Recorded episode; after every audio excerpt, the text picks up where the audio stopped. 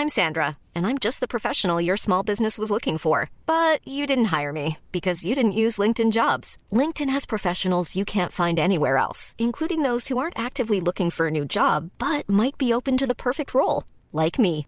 In a given month, over 70% of LinkedIn users don't visit other leading job sites. So if you're not looking on LinkedIn, you'll miss out on great candidates like Sandra. Start hiring professionals like a professional. Post your free job on linkedin.com/people today. It's that time of the year. Your vacation is coming up. You can already hear the beach waves, feel the warm breeze, relax and think about work. You really, really want it all to work out while you're away. Monday.com gives you and the team that peace of mind. When all work is on one platform and everyone's in sync, things just flow wherever you are. Tap the banner to go to Monday.com.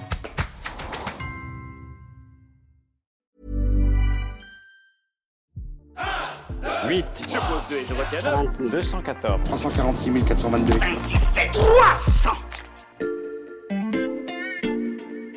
Bonjour, c'est Charlotte Baris. Bienvenue dans La Loupe, le podcast quotidien de l'Express.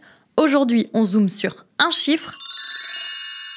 40 ans de plus, c'est le nombre d'années qu'on pourrait gagner sur notre espérance de vie.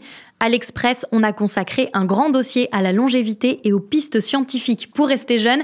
Et l'un des journalistes qui a participé à sa fabrication, c'est Victor Garcia du service santé. Bonjour Victor. Bonjour. Victor, c'est 40 années de vie supplémentaire, c'est l'objectif des scientifiques aujourd'hui. Ça veut dire qu'on pourrait vivre jusqu'à quel âge? Eh bien, à peu près jusqu'à 120 ans.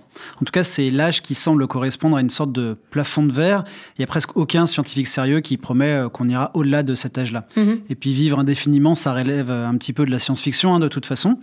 Donc, en fait, actuellement, l'espérance de vie moyenne en France, c'est de 80 ans pour les hommes et puis de 85 ans pour les femmes. Et donc, les scientifiques, ils cherchent à augmenter ce cap jusqu'à euh, 120 ans. Mais en fait, l'enjeu, c'est pas tant de vivre jusqu'à 120 ans que d'y arriver en bonne santé, voire euh, même en pleine forme. Parce qu'en fait, vivre euh, aussi longtemps, mais en restant dans la souffrance, ça vraiment, ça n'a pas de sens. Personne n'a envie de ça. Donc, les scientifiques, ils tentent de ralentir, voire de mettre en pause le vieillissement et même d'inverser certains de ces mécanismes. Inverser des mécanismes du vieillissement, comment est-ce que c'est possible? Alors en fait, on ne parle pas complètement de rajeunir et de se retransformer en jeune homme ou jeune femme de 20 ans, Mhm. mais d'inverser certains processus. Donc en fait, il y a plusieurs pistes qui sont envisagées par les chercheurs et elles ont toutes un point en commun, c'est qu'elles ciblent un ou plusieurs des 12 marqueurs du vieillissement, 12 processus qui se détraquent. Mhm. Il y a par exemple la dégradation des télomères, hein, qui sont des petits chapeaux qui protègent notre ADN, il y a l'épuisement des cellules souches ou encore la sénescence cellulaire. En fait, le but des chercheurs, c'est d'agir sur ces phénomènes qui sont souvent en lien les uns avec les autres. Alors, je t'ai amené une petite liste des pistes étudiées. Elle n'est pas exhaustive hein, et ça concerne uniquement des tests sur les animaux, Mhm. mais c'est pour te donner un petit peu une idée et donner une idée à nos auditeurs. Par exemple, est-ce que tu as déjà entendu parler de la reprogrammation cellulaire? Alors, j'avoue que non, mais vu le terme, j'imagine que ça a un rapport avec nos cellules.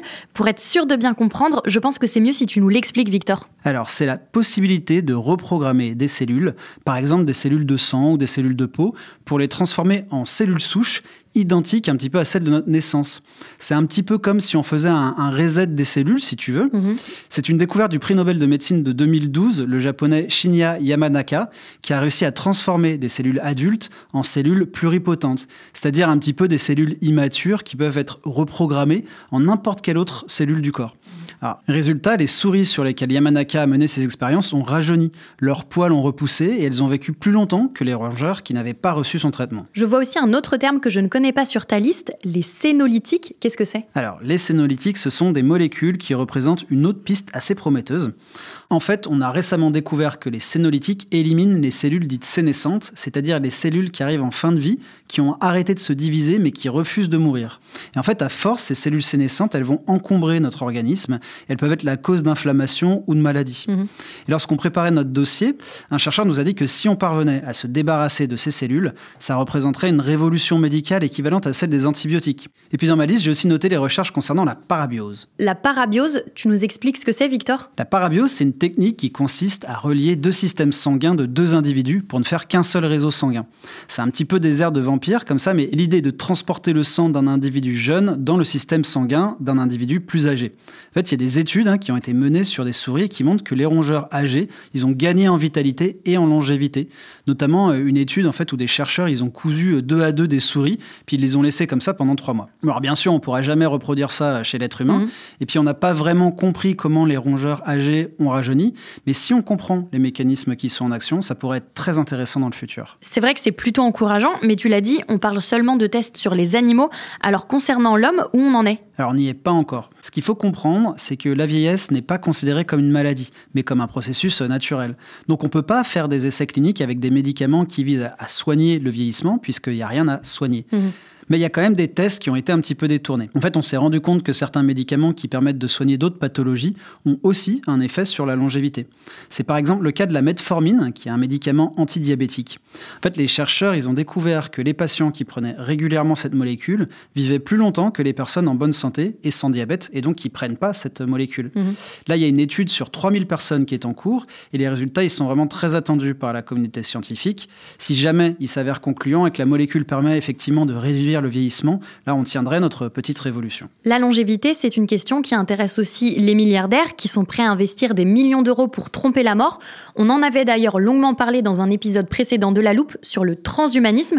Victor, est-ce qu'on peut parler d'un business de la longévité? Oui, et puis d'ailleurs ils sont nombreux à avoir investi dans la recherche contre le vieillissement. Donc pas mal de milliardaires, comme tu as dit, il y a Jeff Bezos, le patron d'Amazon, il y a aussi les fondateurs de Google, Sergey Brin et Larry Page qui investissent massivement, tout comme des sociétés en pharmacologie des fonds d'investissement, etc. En fait, au total, depuis 2013, il y a eu plus de 40 milliards qui ont été investis. Mmh. Alors ça peut paraître énorme, mais les chercheurs à qui j'ai parlé, ils m'ont tous dit que ces investissements ne sont pas encore suffisants.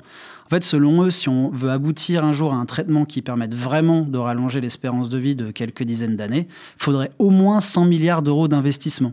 Donc il va falloir probablement patienter euh, quelques années encore. Mhm. Mais en fait, ça va beaucoup dépendre de l'avancement des recherches. Vivre jusqu'à 120 ans ne semble donc plus être de l'ordre de la science-fiction.